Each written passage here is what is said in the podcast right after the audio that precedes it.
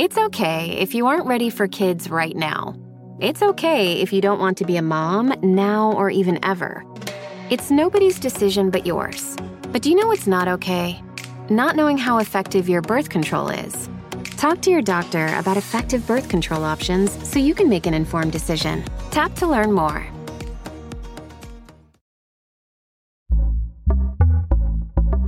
Pitaya. Bienvenidos, me da muchísimo gusto saludarlos. Yo soy Felipe Cruz, el Philip, y este canal se llama justamente así, el Philip, tanto en podcast como en YouTube. Muchísimas gracias por acompañarnos y recuerden que hoy les completamos toda la información de lo que nos faltó durante la semana, que caramba, cuántas cosas desde gente que se ha saboteado su propia carrera. No puede ser, Dios mío, oigan, hasta por ahí un trío amoroso y ¿qué creen? Pues no, no eran dos mujeres y un hombre, o un hombre y dos mujeres. No, hombre, eran tres chicas, fíjense nada más, dicen por ahí, dentro de las historias que les voy a contar hoy, sí, y muchos habló, bueno, el marido de una de ellas salió y lo confirmó todo, imagínense ustedes. Hoy les voy a contar todas esas historias, bienvenidos y gracias por acompañarnos a nuestro podcast de fin de semana de este eh, canal de YouTube que se llama El Philip y por supuesto también a través de nuestro podcast eh, que nos pueden encontrar en redes como eh, Amazon Music, como Spotify, como Apple Podcast, Google Podcast y todo lo que termina en podcast, ahí nos pueden encontrar. Muchísimas gracias. Oigan, pues resulta que ¿Recuerdan ustedes que el lunes pasado estábamos hablando acerca de quien en los años 80 hizo una carrera importantísima, importantísima en el pop en español, cuando los años 80, oigan, trajeron artistas muy grandes y muy importantes de eh, pop, entre ellos pues estaba, ¿quién les gusta? Timbiriche y muchos otros, muchas otras agrupaciones.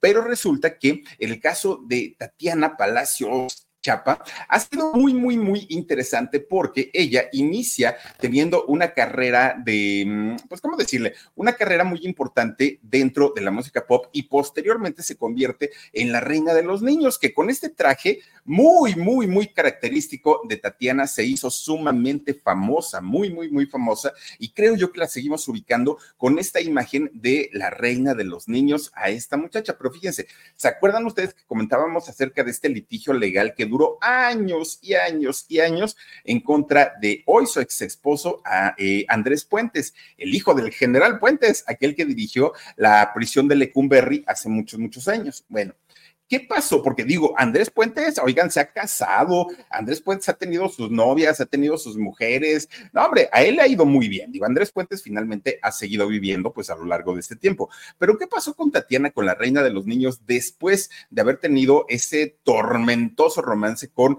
eh, Andrés Puentes, los dos hijos que tuvo Cassandra y Andrick? Bueno, pues la reina de los niños, fíjense, bien calladita, porque ella dijo, no le quiero dar armas a Andrés Puentes para que al ratito empiece a hablar por, porque ya tengo novio o cualquier cosa. Y entonces dijo ella, voy a mantener todo en privado. Y en el año 2008 empieza una relación con un hombre llamado Alejandro Cervantes. Fíjense ustedes que en realidad fue una, una relación de 12 años. No fue poco tiempo el que Tatiana y este muchacho Alejandro Cervantes estuvieron juntos. De hecho, poca gente, la, la, más cercana al círculo de Tatiana fueron quienes se enteraron, porque de ahí nadie más. 12 años, bueno, no hasta se hicieron un tatuaje, oigan, los dos, porque estaban tan seguros que ese eh, romance iba a terminar pues ya prácticamente con los dos siendo abuelitos, pues resulta que se hacen el tatuaje mal hecho, muy mal hecho. Oigan, de verdad nunca se tatúen el nombre de, de, alguna pareja, porque si bendito sea Dios, llegan a terminar en matrimonio y terminan ya siendo viejitos, pues serán de los pocos.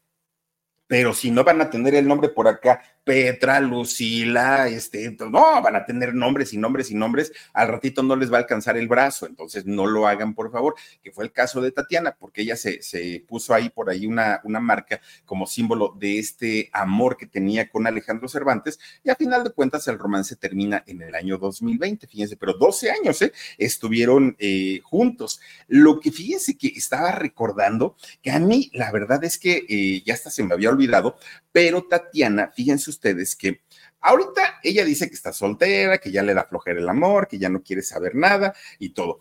Y durante muchos años hemos conocido a la reina de los niños, pues en una faceta como muy tranquila, ¿no? A pesar de que Andrés Puentes, su ex esposo, ha sido hasta el día de hoy un hombre sumamente escandaloso y mediático, que si algo le tengo que reconocer a Andrés Puentes es la manera que tiene de platicar las cosas. Platica las cosas con una desfachatez total este personaje, pero es cotorrón, la verdad es que sí, y es muy entretenido, pero bueno, él es escandaloso de por sí, habla y ya es un escándalo lo que está diciendo, pero en el caso de Tatiana siempre se mantuvo como así, miren, muy calladita, muy tranquilita, no rompo un plato, no hago absolutamente nada, hasta que me voy acordando que justamente cuando estaba el tremendo pleito de, eh, de Andrés Puentes con Tatiana, oigan, sale una versión, sale un rumor que todo ha terminado en ser un rumor, pero esto lo vino a confirmar posteriormente Andrés Puentes. Fíjense ustedes, resulta que como creo yo que muchos, muchos hemos conocido y hemos sabido de esta historia, Ana Gabriel, esta gran cantante de, música, sobre todo música mexicana, y también ha cantado pop, bueno, hasta Lambada ha cantado Ana Gabriel, pues resulta que tenía una gran amistad muy cercana, muy, muy, muy, muy, muy cercana con una preciosísima Verónica Castro, que de hecho cuando Verónica la invitaba a sus programas, aquellos programas nocturnos que hacía, ¿se acuerdan cómo le cantaba Ana Gabriel a Verónica Castro? por unos ojazos negros. Ay, cómo le cantaban a Gabriel, romántica. Y bueno, Verónica se derretía, ¿no? Digo, si eran amigas, pues se derretía además. Pero, pues era una historia muy conocida, muy, muy, muy conocida.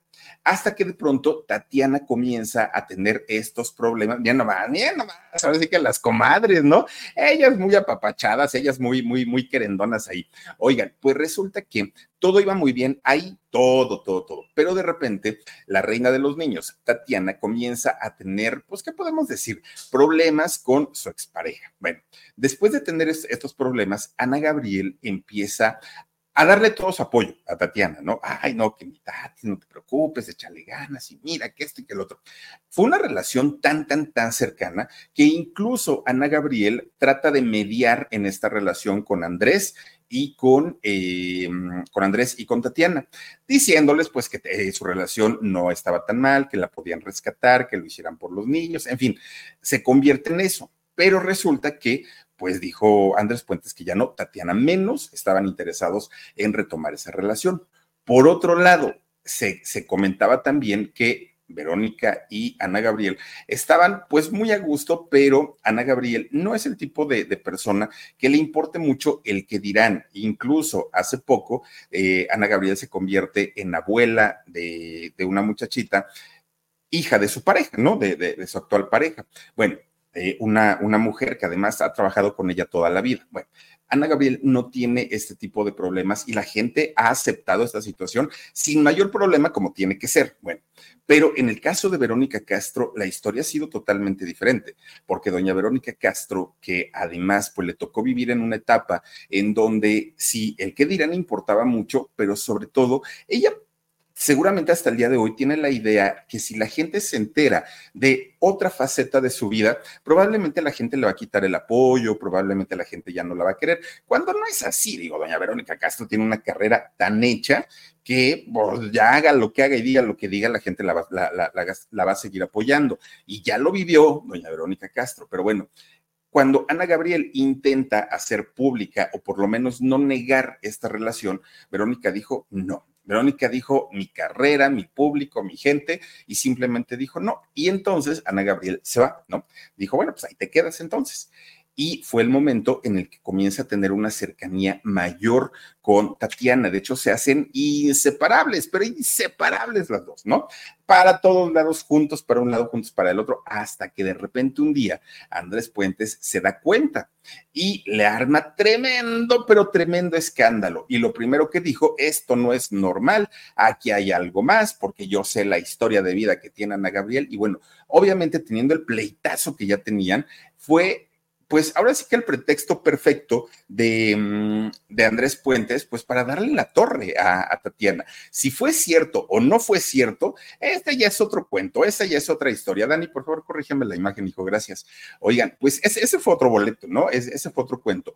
Pero lo, lo que sí es un hecho es que Andrés sale a los medios de comunicación y no solamente dice, me he enterado, yo pienso, tengo la idea, este, sospecho. No, Andrés sale y confirma todo. Pues sí, sí, sí, sí, mi exmujer anda con Ana Gabriel. Imagínense nada más, digo, no, no es pecado, pero finalmente, pues yo no sé si pasó, yo no sé si no pasó, pero obviamente las tres decidieron poner tierra de por medio, porque incluso Andrés llegó a insinuar que el, final de la, de, la relación, al final de la relación entre Verónica y Ana Gabriel había sido por Tatiana, es decir, que ella había sido la tercera en discordia.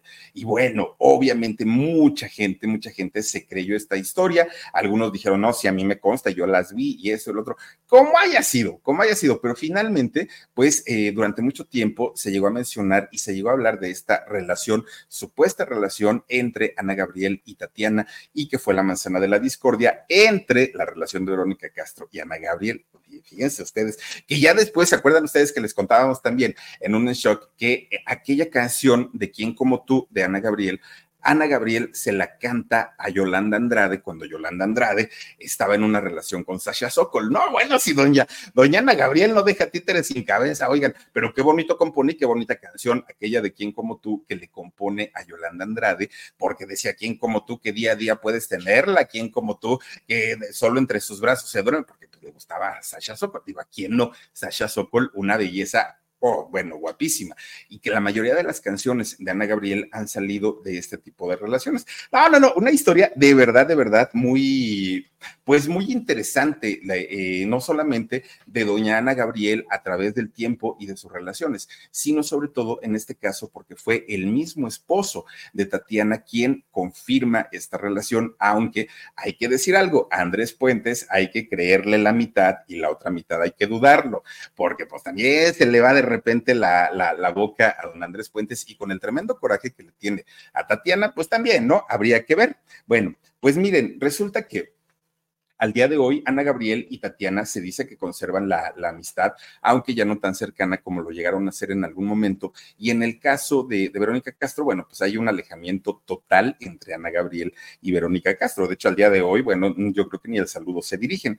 Pero fíjense, hay carreras tan brillantes como la de Tatiana que de pronto por un problema, por una situación, llegan a terminar o llegan a mermar muchísimo en relación a todo lo que habían logrado en algún momento de la vida, pero hay otro eh, ay, Dios mío, creo que se nos fue por aquí el internet un poquito. Oigan, hay, hay otros artistas que prácticamente la vida les ha dado todo en bandeja de plata y saben que han hecho sabotear sus carreras ellos solos. Fíjense que a este actor del que estuvimos platicando el día martes, un actor de la época de oro del cine mexicano, normalmente los actores de reparto no tienen tanta importancia, incluso la reconocimiento más que importancia, perdón, eh, no tienen tanto reconocimiento, incluso la gente, a muchos de ellos no los recuerda. Recordamos a los grandes protagonistas, pero a los actores de reparto son poquitos, ¿no? A los que tenemos presente. Pero fíjense nada más, el caso del chicote de este eh, hombre llamado Armando Soto La Marina, quien fue un personaje de reparto muy importante y que además fue actor de, carpas en los años 30, 40, y, le iba muy bien, muy, muy, muy bien, pues ahí les va su mal genio, su mala actitud, su alcoholismo, su arrebatamiento, su explosividad, prácticamente lo llevan a la ruina a este personaje y que tenía todo para triunfar. Fíjense que eh, les platicaba yo el día que contamos la historia del chicote, que él tenía un, pues como, como, una fijación por cargar armas reales, eh, cargadas aparte de todo. Y a todo mundo se ponía, como en el viejo oeste, a retarlos, a batirse en un duelo a muerte, ¿no?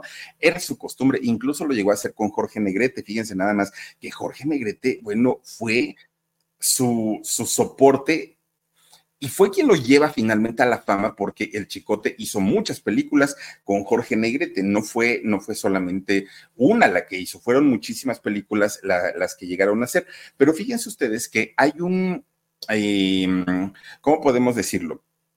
Hay una, una historia que se cuenta, bueno, esta historia es real, o sea, no, no es que haya una historia, sino más bien ocurrió algo. Él hacía un sketch que se llamaba El cura y el monaguillo. Este sketch lo hacía en las carpas. Y fíjense que quien era presidente en aquellos años, que era nada más ni nada menos que don Lázaro Cárdenas del Río, pues le gustaba mucho este sketch. Entonces decía, ay, este chicote es buenísimo cuando hace este sketch, me gusta, que no sé qué. En varias ocasiones lo contrató para que fuera a dar específicamente este sketch y que el presidente de aquel entonces lo viera. En una ocasión estaba trabajando el chicote y llegó a la carpa, el mismísimo preciso. El presidente llega a la carpa con toda su comitiva a sentarse y ver el espectáculo del chicote. Bueno, le gustaba tanto el espectáculo de eh, el cura y el monaguillo al expresidente que resulta que un día lo manda a llamar a su oficina a Los Pinos y habla con él y le dice, a ver, a ver, chicotito, ¿Cuánto necesitas para convertirte en un empresario de carpas, de teatro? ¿Cuánto necesitas? Contrátate todo lo que quieras, una compañía, quieres hacer un teatro, lo que tú quieras, yo te voy a apoyar, yo te voy a dar todo, todo, todo para que montes tu propio negocio. Es decir, todos se lo ponían en bandeja de plata al chicote tuvo cantidad de trabajo, hizo muchas películas, conoció a los grandes actores y actrices de la época de oro del cine mexicano y sin embargo, ¿qué creen? Él solito se saboteaba su carrera, él solito con ese mal carácter y mal genio hace que poco a poco productores, directores y los mismos actores, compañeros de él, comenzaran a hablar no solamente mal de él, sino a pedirle a los altos mandos para que no le dieran trabajo y les evitaran el poder estar cerca de él, porque era bastante, bastante, bastante agresivo, fíjense nada más, este, eh, este hombre. Ahora, esta enfermedad que él tenía del alcoholismo, porque aparte dicen que era una enfermedad mucho, mucho, muy fuerte, que era una enfermedad muy severa la que él padecía, lo llevó a tener grandes problemas con muchísima, muchísima gente. Bueno, imagínense cómo, cómo terminó el chicote que un día ya sin trabajo, sin dinero, sin familia y sin nada, no fue a hacer una huelga de hambre allá fuera de la anda para decir, oigan, señores productores, denme trabajo. Y el día que se lo dieron, otra vez volvió a las andadas don Chicote y otra vez a tomar, otra vez a provocar a todo mundo. Bueno, en un día destrozó a balazos una, una rocola. Ustedes, bueno, ¿Quién agarra balazos una rocola? ¿Y saben por qué? Que porque no tocaban la música del charro, de, del charro cantor. Si primero le echó pleito, primero ya lo iba a matar a balazos y ahora resulta que porque no tenían su música, le disparó a la rocola. Ese era el chicote. Y finalmente, fíjense, le tocó hacer películas de muy mala calidad ya, o sea, en, en, sus últimos momentos. Todavía llegó a ser alguna que otra interesante por ahí con la India María, que el coyote emplumado salía de su abuelito, en OK Mr. Pancho también salía de su abuelito, y pues ahí todavía se veía coquetón y se veía muy simpático Don Chicote.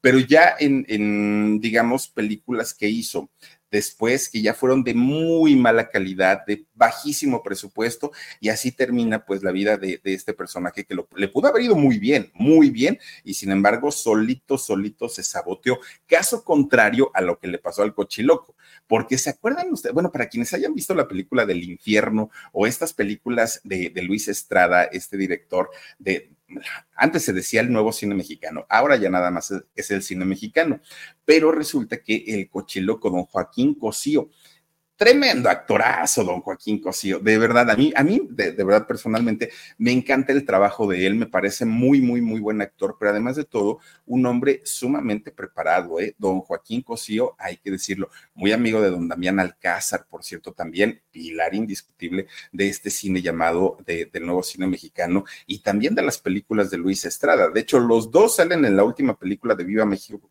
Viva México, que es la última que ha hecho Luis Estrada, criticada por mucha gente porque dicen que le tira al nuevo gobierno. Vayan ustedes, yo, ya la vi, no me parece tanto, pero bueno, mucha gente dice que sí. Pero además, fíjense que don, don Joaquín Cosío, el cochiloco, es escritor, independientemente a que, a que es un gran actor, es escritor y don Joaquín Cosío ha publicado por lo menos tres libros, tres libros de poesía y fíjense que hay un poema en específico de él que se llama El vuelo del colibrí, el cual le ha valido, bueno, cantidad y cantidad de premios, la gente lo conoce y muchas veces ni siquiera piensan que es de este actor. Eh, nacido en Nayarit, fíjense en Tepic, Nayarit, allá, eh, pues ¿qué será? Por la Riviera Nayarita, fíjense, eso sí no sé, pero de allá es justamente don Joaquín Cosío. De hecho, él escribió eh, hace algún tiempo, de hecho fue por ahí de 1995-94, escribió una obra de teatro completita, completita, El Cochiloco, que se llamó eh, Tomochic, el día que se acabó el mundo. Fíjense nada más, esta obra que además ha sido multipremiada. Ustedes dirán, bueno, escribió una obra de teatro, sí, pero además premiada a más no poder. Le ha ido bastante, bastante bien a, él, fíjense, al cochiloco, que lo que se sabe es que está casado con doña Sheila Flores, la hija de don Tony Flores, incluso tienen un hijo, ¿no?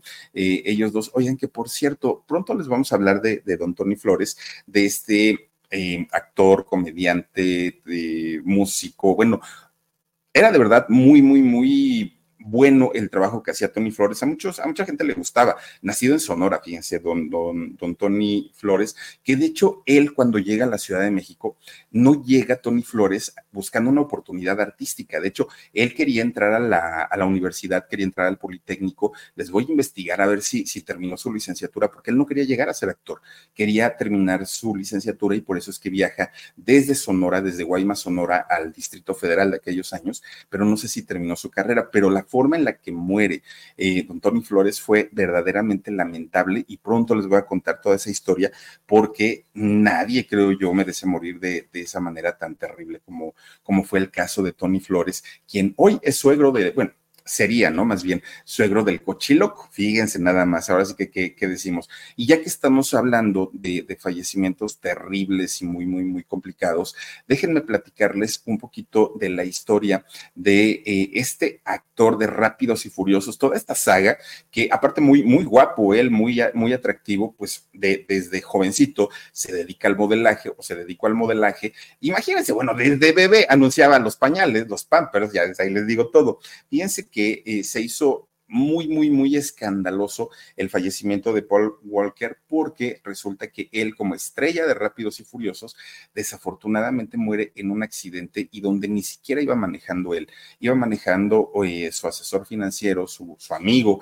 aparte de todo, un peruano, Roger, algo el, el nombre del amigo, oigan, por jugarle, por jugarle nada más, porque aparte se permitía una velocidad máxima de 70 kilómetros por hora en esa carretera y resulta que este hombre le mete a 160 kilómetros por hora. ¿Y todo para qué? Ay, para que recordemos cuando estabas estas películas de Rápidos y Furiosos. Imagínense nada más, no se fue a estampar a un poste, lo tiraron, todavía remataron en un, en un árbol espantoso, espantoso, terminaron calcinados, los dos, aparte de todo. Bueno, cuando termina, bueno, cuando muere más bien eh, Paul Walker, fíjense ustedes que su hija, la única hija de él, eh, Meadow Walker, pone una demanda en contra del fabricante del Porsche, ¿no? De, estos autos, porque ella argumentaba que ellos, los fabricantes, habían hecho mal su trabajo y los desperfectos de este auto habían causado el fallecimiento de su papá, siendo tan joven, ¿no? Tan, tan jovencito este muchacho, bueno, este señor.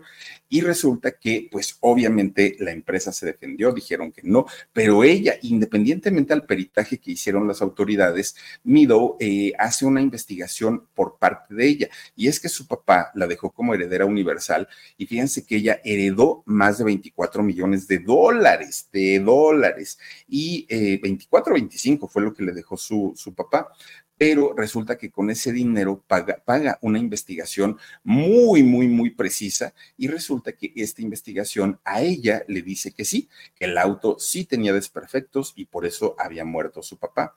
Mete una denuncia eh, y fíjense que la ganó, eso no se los platiqué yo el jueves que hablamos de él, gana esta demanda ella y la empresa la, empresa fabricante del Porsche, que la verdad, discúlpenme, no sé cuál es, pero la empresa fabricante de los autos Porsche le dicen, oye, no, nos vas a dejar en la ruina si te pagamos esa cantidad. ¿Cuánto era? Solo ellos saben porque hicieron un acuerdo extra eh, judicial y se arreglaron. Se dice que le pagaron una fortuna que, se, que con lo cual incrementa los más de 25 millones que ya había heredado por parte de su papá, que fue una cosa exagerada, ¿no? Lo, lo que logra eh, ganar Meadow. y que posteriormente, cuando ya le entregan todo el dinero y ahora sí se convierte en millonaria, imagínense ustedes que un juez da la orden para que Mido, que tenía 14 años cuando su papá muere, regrese con su mamá que eh, ellos dos, los padres de Mido, eh, peleaban la custodia de la niña. Y de hecho la mamá se la había llevado a la niña, la, mantuvo lejos de él durante nueve años, diez años, se la llevó a vivir a Hawái. Posteriormente, eh, Paul gana la, la custodia y es cuando la niña regresa a vivir con él. Ahora ya con dinero que le dijo el juez, te regresas con tu mamá. Pero fíjense ustedes que la, la mamá de eh, Paul, es decir, la abuelita de Meadow, dijo, no, ¿cómo crees que te vas a ir para allá? Y entonces mete una denuncia para pelear la custodia. Lo que no querían es que la niña se fuera a vivir con su mamá, porque decían que era drogadicta, que era alcohólica, que no, le, no la atendía, que no la quería. Bueno, le comenzaron a poner cantidad y cantidad de cosas para, este, pues no dejarla ir con la mamá. Ahora, entre todo este borlote, entre todo este eh, pleito que se aventaron entre ex suegra y ex nuera, oigan, pues salió y levantó la mano quien era uno de los mejores amigos, o yo creo que el mejor amigo de Paul Welker, que era eh, Vin Diesel, este actor morenazo con el que hizo las películas de Rápidos y Furiosos.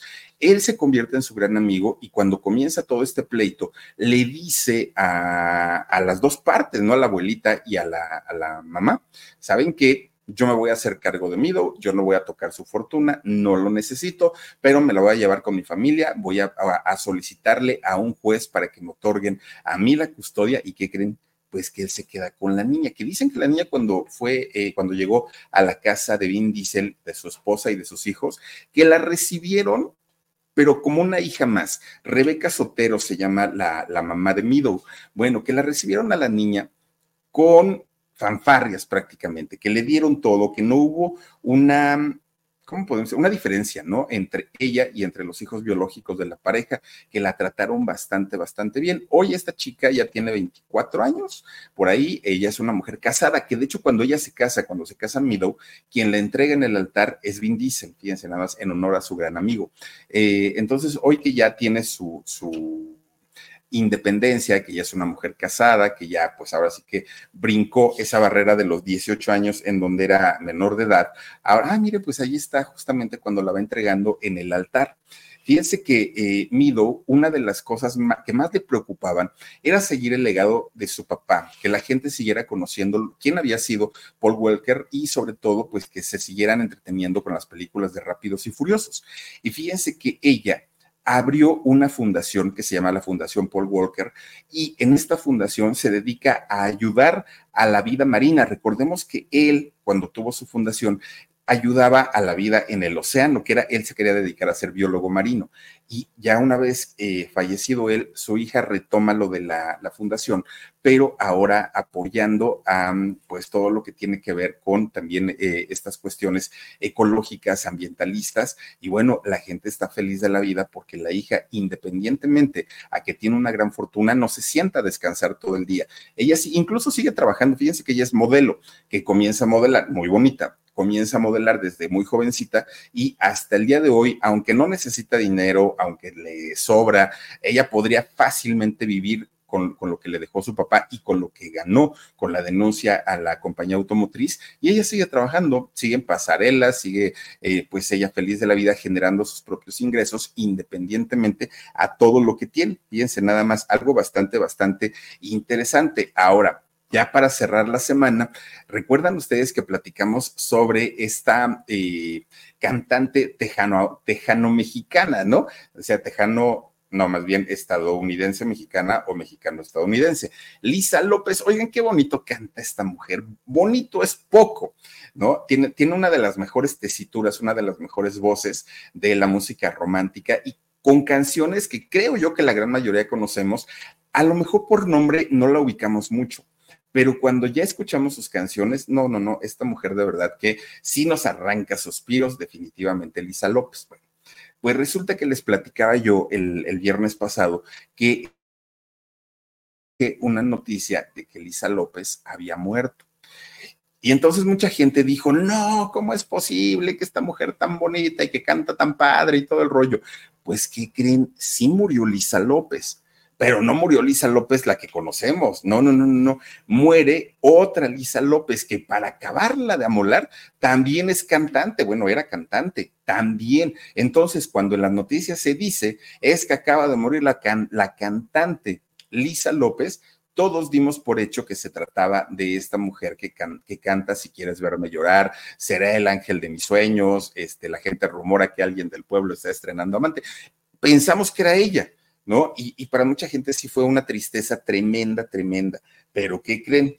Resulta que aunque sí murió Lisa López, pues quien murió fue otra cantante de nombre Lisa López. De hecho, fíjense que eh, esta cantante es una afroamericana, bueno, era una afroamericana y ella, híjole, ahorita les voy a decir de dónde, de, de, dónde era, porque no recuerdo si era peruana, panameña, pero, pero era, era de por allá esta, esta cantante, que por cierto cantaba rap, fíjense nada más, algo pues no muy común, porque el rap generalmente es un género para hombres o, cantado por hombres. Y resulta que esta mujer, Lisa López, que su nombre se escribe con S y el López termina también con S, eran las diferencias que había, pues una rapera muy conocida y, muy importante en aquellos, en aquellos años. ¿Mande? Nació en Filadelfia.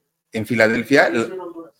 Ah, creció en Honduras, ¿verdad? Falleció en Honduras. Ah, falleció en Honduras. Ya, ya, ya. Bueno, pues muy gracias, Dani. Muy conocida eh, esta mujer, Lisa López. Imagínense bien jovencita, aparte de todo, pierde la vida. Pero para muchos, pues sí fue el asunto de decir, ah, es que es la misma. No, no, no, no, no, fue otra totalmente. Porque la verdadera Lisa López, o a la que la mayoría conocemos, a la que, eh, miren, era ella. Qué bonita aparte de todo, ¿no?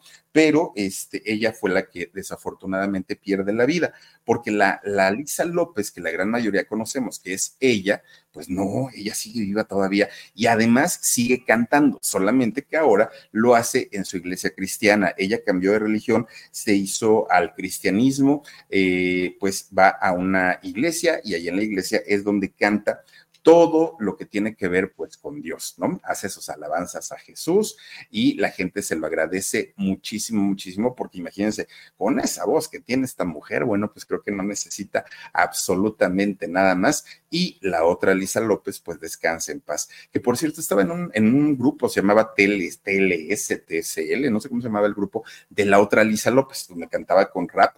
Y dicen que le, le iba muy bien, dicen que era muy talentosa. Yo no la he escuchado, pero dicen que era muy talentosa y que cantaba bastante bien, pero sí fue un susto para quienes eh, conocíamos a la otra Lisa López y pues imagínense nada más, resulta que a la hora de la hora, pues no, Lisa López sigue con nosotros. Oiga, pues hasta aquí le dejamos con nuestro podcast de este fin de semana. Les agradezco muchísimo, muchísimo que nos hayan acompañado y recuerden que mañana, día lunes, tendremos un, eh, una transmisión a las nueve de la noche y les voy a hablar de un personaje que seguramente conocen, pero además de todo, dicen, dicen, dicen que muy guapo, muy galán, muy más, pero todo lo que quieran, pero lo escuchaban hablar y todo el mundo decía, Ah, y yo pensé que hablaba más varonil. Pues sí, fíjense nada más. Hasta tenían que doblarle la voz. Ya luego les platico. Mañana les platico. Cuídense mucho, pásenla rico. Recuerden que seguimos eh, subiendo contenido a nuestro canal de cocina que se llama Con Sabor a México. Las invitamos y los invitamos a que nos acompañen. Tenemos videos martes, viernes y domingos. Así es que por favor acompáñenos. Asimismo en el canal del Philip y en el Alarido. Cuídense mucho, pásenla bonito, descansen rico. Adiós.